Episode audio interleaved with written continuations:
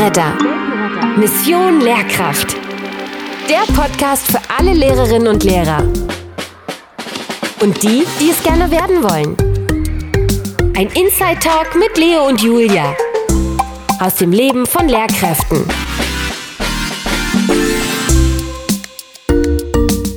Hallo und herzlich willkommen zum Podcast Weltenretter. Mission Lehrkraft. In dieser Folge soll es heute rund um das Thema Studium gehen. Und dafür wäre vielleicht für den Anfang ganz wichtig zu klären, wie ist denn eigentlich so ein Studium aufgebaut und gibt es Unterschiede je nach Schulform? Ja, zuallererst muss man sagen, natürlich wird unterschieden zwischen den verschiedenen Studiensystemen, das hatten wir ja schon, aber ganz grundsätzlich lässt sich sagen, jedes Lehramtsstudium ist so aufgebaut, dass man unterscheidet zwischen der Fachwissenschaft 1, also dem ersten Unterrichtsfach, dann der Fachwissenschaft 2 für das zweite Unterrichtsfach und zum Schluss gibt's dann noch den allgemein didaktisch-pädagogischen Teil, der so über allem schwebt und einem die Grundlagen der Pädagogik mitliefert. Wenn man dann nochmal vertieft in die verschiedenen Fächer guckt, dann ist es so natürlich, dass sich die Fächer immer in Fachwissenschaft untergliedern und dann noch einen fachdidaktischen Teil. Also wie unterrichte ich dieses Fach am besten? Beantwortet das deine Frage? Ja, auf jeden Fall. Und du hast ja jetzt gerade gesagt, allgemeine Pädagogik. Was kann ich mir darunter jetzt genauer vorstellen und vor allen Dingen, was für Veranstaltungen gehören dazu? Ja, also wenn ich so an mein allgemeinpädagogisches Studium denke, dann war das vor allem verbunden mit Grundlagen der Psychologie oder dass man sich anguckt, wie sieht denn empirische Bildungswissenschaften, was macht man da, wie untersucht man wie, ja, wie erforscht man, wie quasi der Bildungsstand ist. Das haben wir uns viel angeguckt. Allgemeine Psychologie sah natürlich darin aus, wie funktioniert überhaupt das menschliche Gehirn, wie messe ich die Intelligenz und welche Ableitungen kann ich denn daraus ziehen für das Lehren und Lernen. Das waren so die Dinge, die wir uns immer angeguckt haben im Studium. Wie sah es bei dir da aus? Ja, also ich habe ja erst einmal in Mathe, Deutsch, Sachunterricht und evangelische Religionslehre studiert. Und da gab es natürlich fachdidaktische Kurse, wo man dann einfach erstmal allgemein natürlich informiert wurde, aber dann natürlich auch auf die jeweilige, ähm, auf das jeweilige Unterrichtsfach eben dann eben der Bezug genommen wurde. Und äh, gerade da haben wir auch viele didaktische Modelle uns angeschaut. Ähm, das war da sehr grundlegend und jetzt könnten wir vielleicht mal kurz dazu kommen.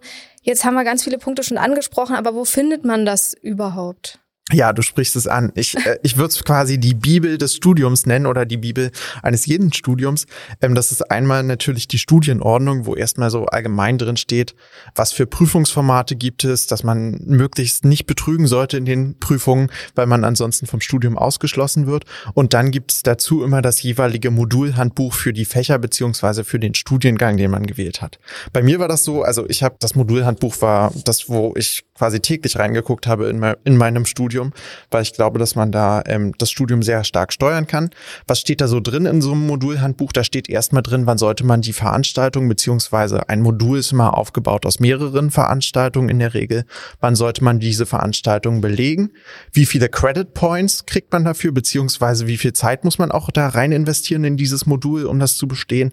Und dann steht da ganz klar drin definiert, welche Inhalte kommen vor in diesem Modul und ähm, welche Veranstaltungsformate gibt es so. Also an der Uni ist es ja so, es gibt Seminare, das sind eher Kleingruppen, wo man, wo das alles ein bisschen offener gestaltet ist. Dann gibt es die Vorlesungen, wo quasi jemand vorne steht und einem immer Vorträge hält, jede Woche wiederkehrend. Dann gibt es Praktika. Ähm, und das ist festgehalten in der Studienordnung, also welche Veranstaltungsform wird gewählt, in welchem Umfang, mit welchen Inhalten und am Ende des Tages, was muss, muss man machen, um diese Veranstaltungsform auch zu bestehen. Also muss man zum Beispiel eine mündliche Prüfung absolvieren oder eine schriftliche Prüfung oder vielleicht auch einfach nur eine kleine Arbeit schreiben. Ja, das alles steht in der Studienordnung und ich finde es total wichtig, da reinzugucken, weil man kann auch ableiten, wann muss ich was wie machen und vor allem, welche Voraussetzungen muss ich haben, um diese Veranstaltung zu belegen. Bei mir war es so im Studium, dass man verschiedene Veranstaltungen erst belegen konnte, wenn man etwas anderes vorgeschoben hatte. Und das ist, glaube ich, der Punkt, wo sich auch viele aufhängen dran, weil sie einfach nicht reingucken und dann plötzlich erst bemerken bei der Anmeldung, oh, ich kann das gar nicht belegen, weil ich habe noch gar nicht die Veranstaltung davor gemacht. Ja, ich weiß noch, äh, wie es bei mir war, gleich am Anfang, als ich eingestiegen bin, fand ich das doch auch sehr viel. Äh, und war am Anfang tatsächlich so ein bisschen überfordert, mich da reinzufinden.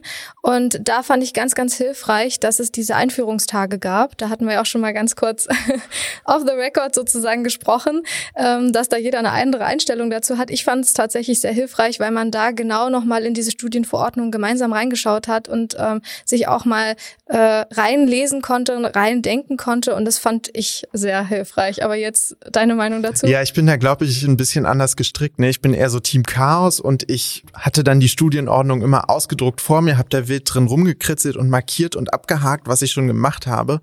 Aber so richtig hat mir niemand erklärt, wie man den Stundenplan macht, sondern ich habe immer geguckt, wie knallt man das Ding möglichst voll und äh, sammelt genug Credit Points. Das war so mein Ansatz, aber ich hatte da nie einen System dahinter. Also ihr seht, beide Wege funktionieren. wir sind beide zum Ziel gekommen. Ja, und ich glaube, wir waren auch beide schneller ne, als ja. Regelstudienzeit. Also ja, man kann mit beiden Wegen schnell sein, wenn man möchte. Wir hatten ja jetzt schon das Thema quasi, ähm, was steht da drin in so einem Modulhandbuch, aber vielleicht gehen wir noch mal ein bisschen intensiver auf das Thema Praktika ein. Wie sieht das aus im Lehramtsstudium? Komme ich tatsächlich schon im Bachelor an die Schule und sehe mal, was da abgeht oder werde ich erst zum Schluss überrascht und das ist alles eine große Blackbox. Ja, also tatsächlich ist es so, dass es unterschiedliche Arten von Praktika gibt und auch schon gleich zu Beginn, also auch im Bachelor erwartet uns das schon äh, oder auch im, äh, während des ersten Staatsexamens, aber natürlich auch im Master. Es gibt gewisse Orientierungspraktika oder Beobachtungspraktika, die stehen dann relativ am Anfang des Studiums, also so wie der Name eben auch sagt, sollen sie Orientierung geben über die Grundlagen der Pädagogik oder der Bildungswissenschaft und des allgemeinen Schulalltages. Man ja, bekommt da gewisse, ich sag mal, Beobachtungsaufträge von der Uni und die sind dann aber tatsächlich in den Semesterferien verortet. Aber es gibt auch Schulpraktika mit schulpraktischen Übungen und diese finden dann semesterbegleitend an den Orten der Universitätsstandorte dann statt und da wird man in, ich sag mal, Kleingruppen eingeteilt und bekommt eine Praktikumsklasse zugewiesen und eine Lehrkraft als Mentorin oder als Mentor und dann ja, hospitiert man zunächst als Student äh, den Unterricht der Lehrkraft und später darf man dann auch selber unterrichten, immer im abwechselnden Modell. Das heißt, einmal macht man selber den Unterricht und äh, der andere hospitiert und dann wechselt sich das. Und ja, je nach Schulform ist es tatsächlich so, dass man zwei bis drei Unterrichtsstunden dann innerhalb dieses Praktikums ähm, absolvieren muss. Und im Förderschulbereich, vielleicht kann man das noch sagen, da gibt's noch ein paar andere Sonderformen wie das Sozialpraktikum, Praktika, die auf rehabilitationspraktische Fachrichtungen bezogen sind. Und in Magdeburg ähm, gibt es auch, das soll vielleicht nochmal erwähnt werden, ein Schulpraxissemester. Also dort geht man dann von Montag bis Donnerstag in die Schule und hospitiert und unterrichtet. Und am Freitag hat man dann praktikumsbegleitende Seminare. Und ja, ganz Wichtig ist, dass man jetzt auch für das Praktikum als Voraussetzung diese ähm, Masern-Schutzimpfung braucht. Sonst kommt man gar nicht da rein. Man muss sich da also vorher auch äh, zwecks Modul anmelden und dann muss man das auch vorweisen können, weil ansonsten kann man leider kein Praktikum absolvieren. Das nochmal ganz wichtig an dieser Stelle. Vielleicht an der Stelle der Hinweis an alle Impfgegner. Es wird schwierig für euch in der Schule. Das schon mal vorweggenommen. Also ihr müsst bereit sein, euch die Masernschutzimpfung zu holen. Ansonsten wird das nichts im Schuldienst. Ja, ich erinnere mich immer total gerne an meine erste schulpraktische Übung, weil ich benutze die Materialien, die ich damals erstellt habe, tatsächlich immer noch und immer wiederkehrend im Geschichtsunterricht. Ähm, Versailler Vertrag war meine erste schulpraktische Übung. Oh Mann. Das vielleicht dazu. Ja, also tatsächlich ist mir nicht das erste Praktikum ganz hängen geblieben, sondern eher so das schulkomplexe äh, Praktikum, das äh, sich halt länger erstreckt hat. Und äh, das war wirklich ganz toll, weil ich muss schon sagen, dass ich anfangs immer so ein paar Zweifel hatte, ob ich wirklich als Lehrkraft geeignet bin. Und gerade dieses Praktikum hat mir sehr geholfen, meine Zweifel da auch abzulegen. Und immer wenn ich dann die Kinder gesehen habe, habe ich gewusst, ja genau, hier gehörst du her, genau das will ich werden. Und ich glaube, das ist auch eine gute Überleitung. Und zwar gibt es nämlich jetzt äh, die Möglichkeit, dass man auch während des Bachelors schon einsteigen kann als Vertretungslehrer. Vielleicht kannst du dazu noch was sagen. Ja, dazu kann ich was sagen, weil ich habe das damals auch selber gemacht. Ich kann das jedem wirklich nur empfehlen. Es ist eine super gute Möglichkeit, um das Gelernte aus der Theorie quasi zu übertragen in die Praxis und vor allem verdient man dafür echt äh, gutes Geld und wenn ihr das machen wollt, dann ist es auch total einfach, sich zu bewerben. Ihr müsst einfach nur auf die Seite des Landesschulamtes gehen. Da gibt's eine Rubrik, da steht ähm, Vertretungslehrkräfte. Was müsst ihr mitbringen an Voraussetzungen, um überhaupt eingestellt zu werden? Da ist es mittlerweile so, dass vier Semester, also vier Semester im Bachelor beziehungsweise vier Semester Staatsexamen ausreichen, um Vertretungslehrkraft zu sein. Und ihr findet auf der Webseite des Landesschulamts dann eine Übersicht für Vertretungslehrer, wo gerade Stellen ausgeschrieben sind. Nicht abschrecken lassen von den Fächern, die da stehen und auch nicht abschrecken lassen von den Stunden, die da stehen. Wenn da steht 25 Stunden und ihr könnt nur 10 unterrichten oder auch nur 7, dann ist das Landesschulamt da auch bereit, mit euch drüber zu sprechen. Und am Ende findet sich eine Lösung. Und insofern, ich kann das euch nur wärmstens empfehlen. Das ist eine total gute Möglichkeit, Praxiserfahrung zu sammeln und dabei noch gutes Geld zu verdienen. Das ist ja echt eine mega coole Sache und hiermit wollen wir jetzt vielleicht auch mal zu unserem Gast überleiten, denn der kann uns ganz viel zum Bereich Studium auch erzählen, denn er ist selber im siebten Bachelorsemester. Christian heißt er und er studiert Lehramt.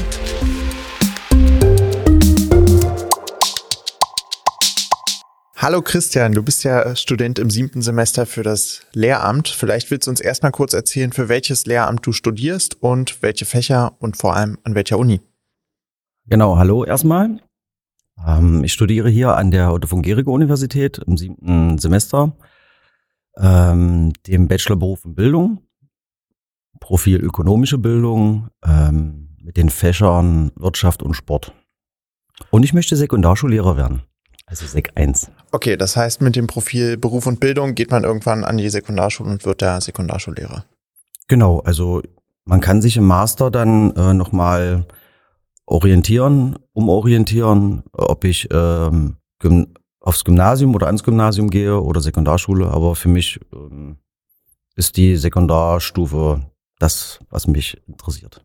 Okay, cool. Können wir ja vielleicht später nochmal drüber reden. Heute soll es ja eher so ein bisschen ums Studium gehen.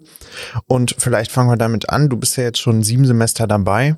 Wie bist du denn damals gestartet, als du an die Otto von Gericke Universität kamst? Ja, 2019 ging's los ähm, das letzte Präsenzsemester vor äh, der Pandemie. Äh, ich hatte einen guten Start. Ich habe äh, eine gute Gemeinschaft genossen mit meinen Kommilitonen. Wir haben uns relativ schnell und gut äh, gefunden. Ähm, genau. Wir haben in, den, in dem ersten Semester ähm, schon manches aus dem fünften Semester vorgezogen, einfach weil es möglich war und weil es interessant ähm, schien, diese Seminare und Vorlesungen. Und ähm, also mein Start war gut und das Angebot war auch ähm, sehr interessant. Ja, also bei mir im Studium war es übrigens nicht so, dass man einfach was vorziehen konnte. Ich musste immer warten, bis die Studierenden, die quasi über einem waren, dass erstmal die abgearbeiteten wurden und die Plätze frei waren für die anderen. Aber vielleicht fangen wir mal an, was, was steht denn so auf deinem Stundenplan, wenn du darauf guckst, was für Inhalte musst du belegen, damit du irgendwann an die Schule kannst? Sowas wie ähm, Didaktik und Curriculumentwicklung, ähm, entwicklungspädagogische Psychologie, ähm, bei uns oder bei mir ähm, mit Schwerpunkt Sport waren natürlich die ganzen ähm, bewegungswissenschaftlichen, humanwissenschaftlichen Grundlagen und im Fachbereich Wirtschaft dann ähm, auch die bildungswissenschaftlichen Themen und so, die ja doch sehr interessant sind. Und vielleicht kannst du den ähm, Zuhörern vielleicht mal erklären, ist das ein vorgefertigter Stundenplan, den man bekommt oder baut man den sich selber zusammen? Wir haben uns den ähm, nach unseren Interessen und Möglichkeiten selber zusammengebaut. Also ähm, wir konnten sagen, wir sind jetzt im Sommersemester oder im Wintersemester und ähm, wenn das Angebot ähm, halt immer nur in einem von den beiden Semestern angeboten wurde, dann konnten wir sagen, wir machen das entweder im ersten Semester, im dritten, im fünften, äh, konnten das vom fünften vorziehen aufs dritte oder aufs erste und so ging das. Und du bist eher Team, also ich kenne das aus meinem Studium so, dass es so Teams gibt. Entweder es sind die Leute, die machen nur drei Veranstaltungen pro Woche und studieren dann ganz lange, oder es gibt die, die irgendwie zehn, zwölf Veranstaltungen machen und dafür dann mega schnell fertig sind. Wo würdest du dich einordnen? Na, im letzteren Team, genau. Also ich habe versucht, beziehungsweise ich versuche, so schnell wie möglich das zu machen, was gemacht werden muss. Ganz einfach, ähm, weil ich ja auch an diese Sache rangegangen bin. Ähm, mit einem höheren Alter, ich bin mit 33 Jahren erst eingestiegen ins Studium, ähm, da auch schnell in den Lehrerberuf zu kommen. Wie kam das, dass du erst so spät eingestiegen bist? Mein Leben ist äh, irgendwie die Summe aus Zufällen und äh, äh, ich habe in den letzten Jahren viele verschiedene Tätigkeiten ausgeübt, auch mit einer äh, guten Konstanz.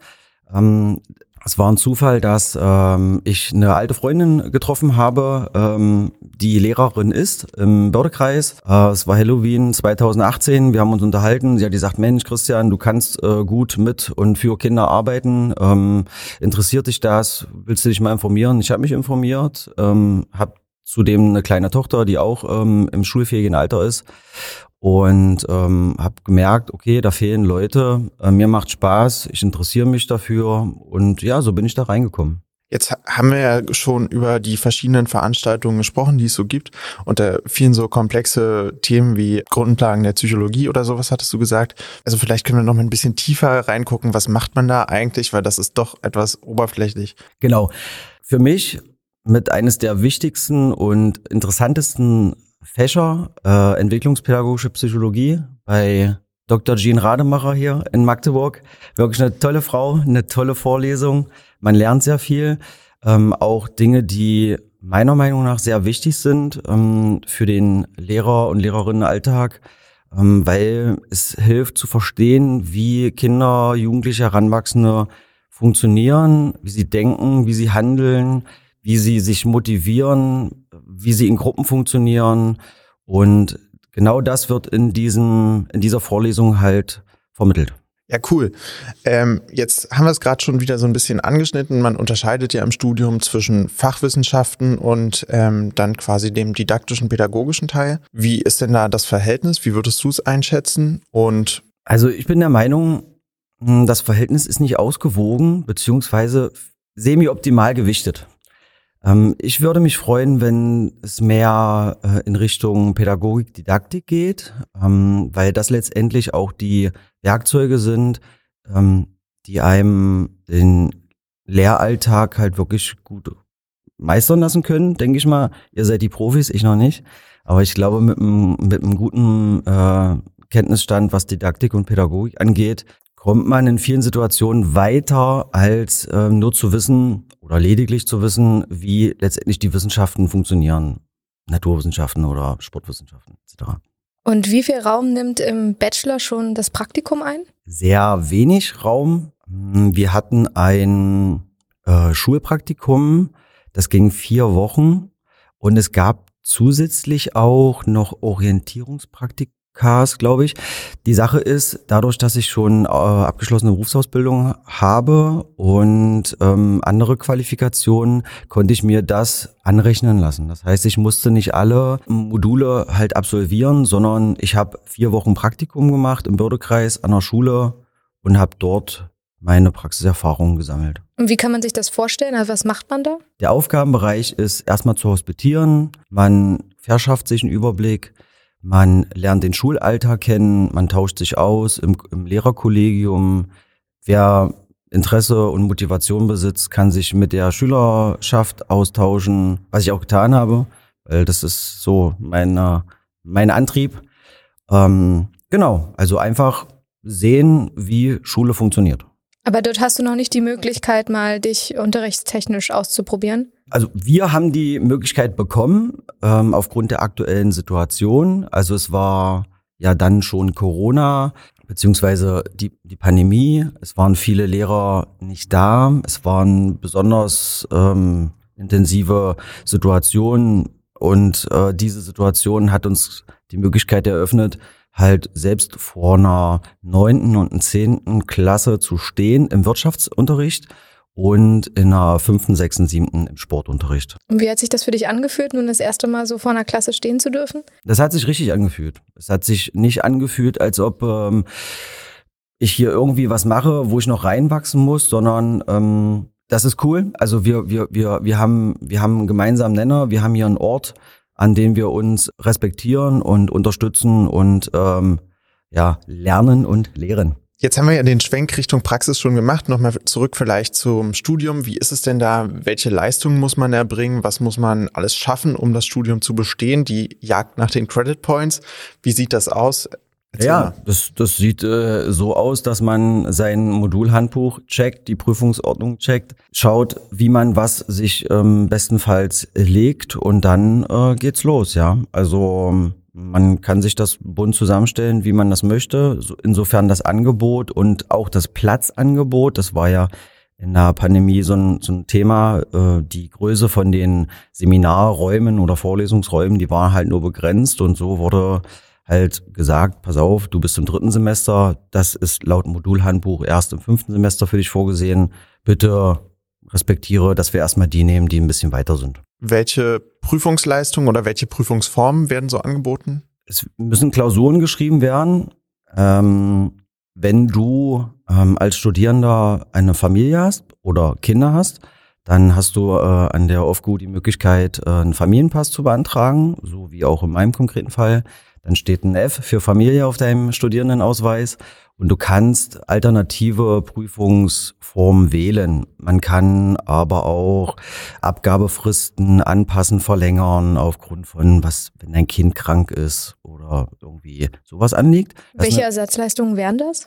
Äh, zum Beispiel bietet die Uni an, ich habe das nicht in Anspruch genommen, ich habe meine Klausuren geschrieben, wie ich sie, wie ich sie musste, ähm, habe meine Übungen gehalten, wie ich sie musste, Referate, ähm, Präsentationen, aber es wurde gesagt, dass wenn du mit dem Familienpass mündliche, also eine mündliche Leistung erbringen möchtest, dann ist das möglich. Also du schreibst dann keine Klausur, sondern ähm, wirst halt äh, in die mündliche Prüfung gebeten. Wie viel Zeit musst du so einbringen, um erfolgreich zu studieren? Wie viel Zeit nimmt das Lernen ein? Wie viel Zeit brauchst du während der Vorlesungszeiten, um dich vorzubereiten?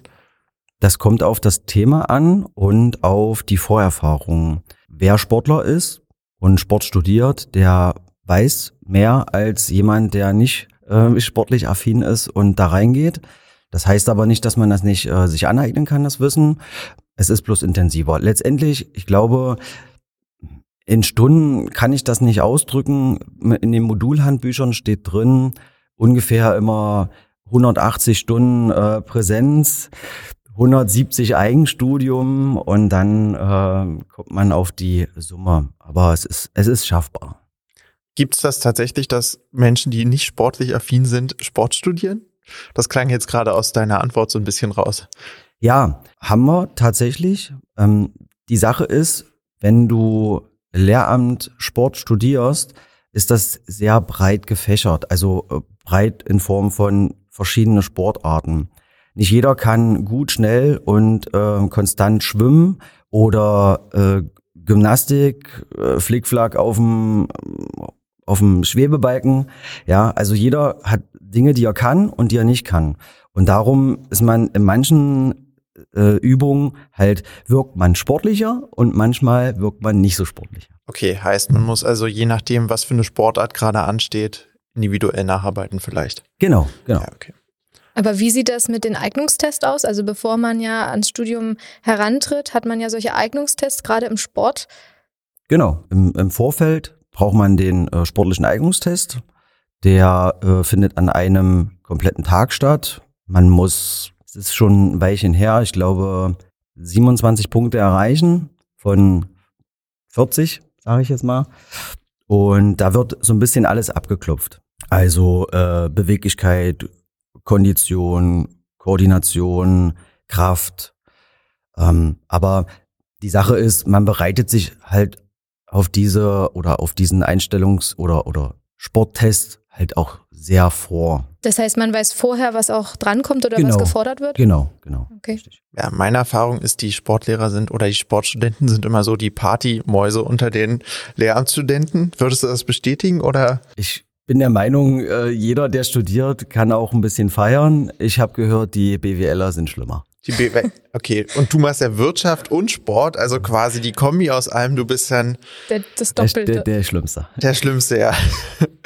Okay, wie ist das? Studium ist ja schon relativ straff. Wie denkst du, schafft man das in der Regelstudienzeit? Du bist jetzt ja ein bisschen drüber. Vielleicht kannst du uns auch nochmal erklären, was das Problem war oder woran es gescheitert ist. Mein Problem war, ich habe eine gesundheitliche Einschränkung. Mh, Das macht sich in einem, in einem Sportstudium nicht so gut. Das heißt, ich warte momentan auf eine OP. Aus diesem Grund verzögert sich halt ähm, auch mein Studium. Ich, aus diesem Grund verlängere ich das einfach. Und es ist schön, dass das möglich ist. Ja, dann vielleicht die Frage, das Studium ist ja schon immer straff. Es gibt viele, die studieren länger. Meinst du, es ist in der Regelstudienzeit zu schaffen, ein Lehramtsstudium? Ja, auf jeden Fall ist das zu schaffen. Es ist nicht wenig, aber es ist auch nicht, nicht zu viel. Wir hatten es ja gerade schon angesprochen, Thema Bachelorarbeit. Vielleicht kannst du uns kurz sagen, warum schreibst du die Bachelorarbeit und was umfasst so eine Bachelorarbeit alles? Na, ich schreibe die Bachelorarbeit auf jeden Fall, weil es ein Teil vom Studium ist, weil dort verlangt wird, dass man ähm, zeigt, dass man bereit ist, den nächsten Schritt zu gehen.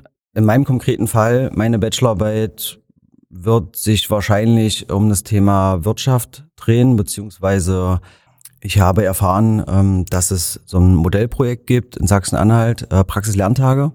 Ja, finde ich spannend und interessant und ja, darüber möchte ich schreiben. Da können wir später gerne nochmal drüber reden. Okay.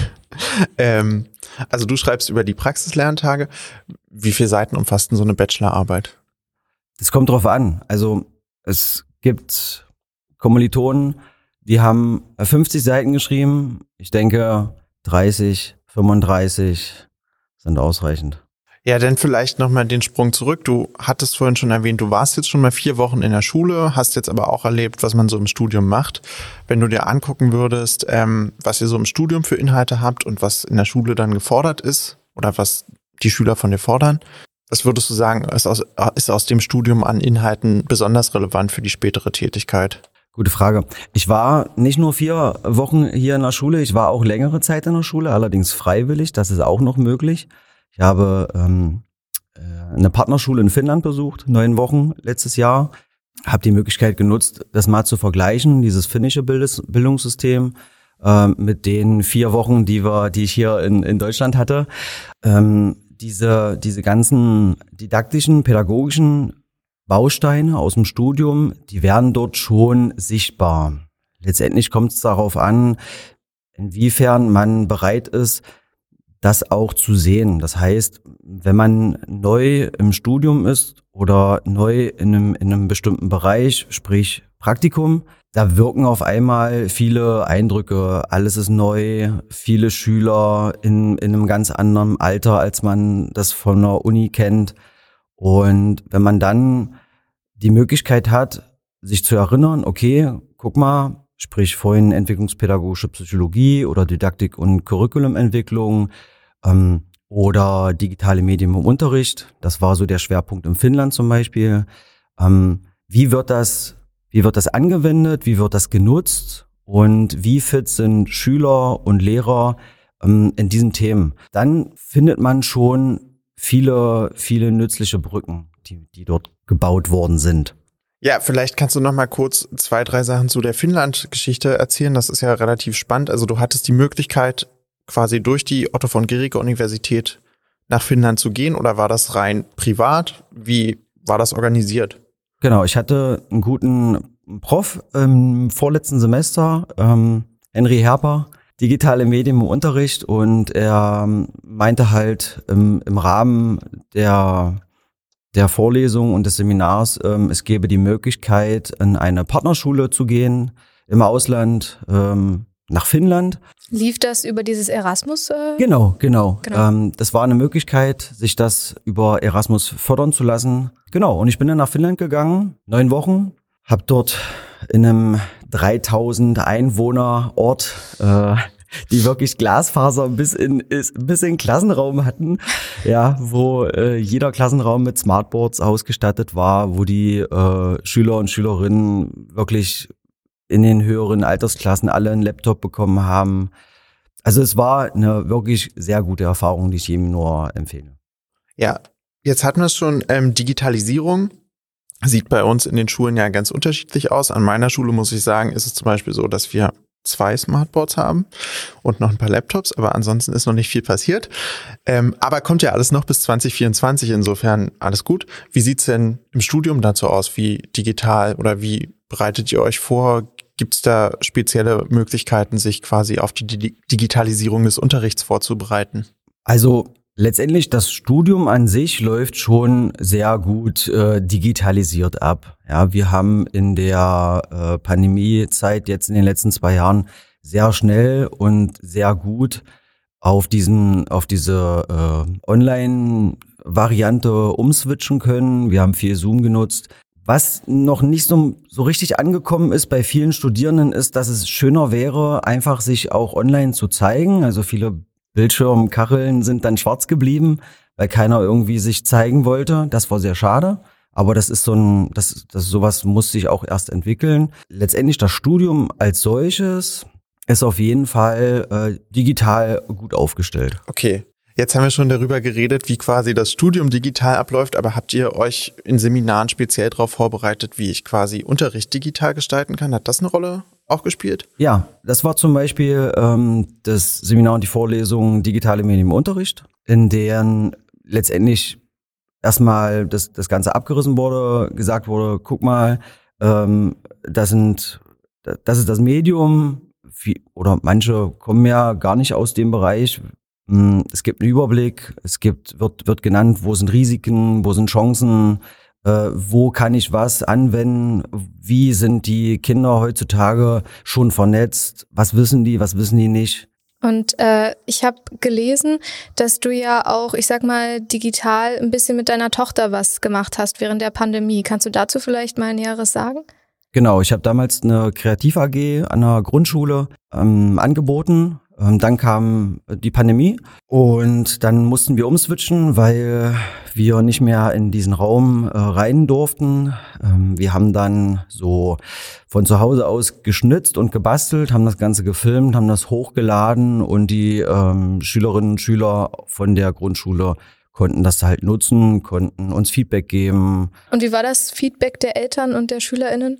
Sehr gut. Ich finde, wenn, wenn man kreativ wird als Kursleiter, Übungsleiter, Lehrer, Lehrerin, wenn man kreativ wird, dann kriegt man ein gutes Feedback, weil es leider viel zu wenig Angebot gibt, wo man sagt, okay, es gibt eine Situation, die ändert sich. Wenn ich jetzt was ändere, ich switche auf irgendwas anderes um, dann erkennen die das und die wissen das wertzuschätzen, auf jeden Fall. Und darum war das Feedback sehr gut. Vielen Dank für deine Bereitschaft, mit uns zu reden und Auskünfte zu geben über das Studium. Ja, äh, vielen Dank an dieser Stelle auch von meiner Seite, dass ich hier sein durfte. Und an euch da draußen, macht was für unsere Zukunft, für unsere Kinder und äh, macht euch an der Uni und werdet Lehrer und Lehrerin. Ihr seid super Helden. Wie ihr jetzt gerade im Interview gehört habt, gibt es die Möglichkeit, ein Auslandssemester über Erasmus zu absolvieren. Und wir haben dazu jemanden aus der Otto von Gericke Universität befragt. Und zwar wollten wir wissen, welche Möglichkeiten gibt es im Ausland zu studieren oder auch Praktika zu absolvieren und vor allem, welche Voraussetzungen muss ich dafür erfüllen. Weltenretter. Mission Lehrkraft. Jeder Studierende hat grundsätzlich die Möglichkeit, für ein bis zwei Semester ein Studium oder ein Praktikum im Ausland zu absolvieren. Innerhalb Europas können sie dabei über das Erasmus Plus Programm unterstützt werden. Aber auch außerhalb Europas bieten viele Universitäten verschiedene Kooperationen an. Die Voraussetzungen für einen Auslandsaufenthalt können direkt beim International Office erfragt werden. Die Studienfachberaterinnen können einen Einblick geben, wann ein Auslandsaufenthalt am besten im Studienverlauf integriert werden kann. Ja, und bevor wir euch jetzt in die Pause entlassen, wollen wir noch mal kurz zusammenfassen. Wie ist überhaupt das Studium aufgebaut? Es gibt immer einen allgemeinpädagogischen Teil mit den jeweiligen Fachwissenschaften und Fachdidaktiken dazu. Und das Ganze findet ihr individualisiert für euer Studium im jeweiligen Modulhandbuch beziehungsweise in eurer Studienordnung. Ja, und dort verankert sind natürlich auch die Praktika. Das heißt, ihr müsst unterschiedliche Praktika absolvieren in einem unterschiedlichen Umfang, die dann entweder semesterbegleitend oder auch in den Semesterferien stattfinden. Ja, und ganz zum Schluss möchten wir euch nochmal dafür sensibilisieren, dass ihr die Möglichkeit nutzt, als Vertretungslehrkräfte zu arbeiten. Das ist eine super Chance, um Geld zu verdienen und praktische Erfahrungen zu sammeln. Und das ist ganz unkompliziert möglich, indem ihr euch beim Landesschulamt meldet. Und damit beenden wir die heutige Folge und wir hören uns nach der Hofpause. Oder im Lehrerzimmer. Weltenretter. Mission Lehrkraft. Ein Podcast im Auftrag des Bildungsministeriums Sachsen-Anhalt. Weitere Informationen findest du unter www.weltenretter.online.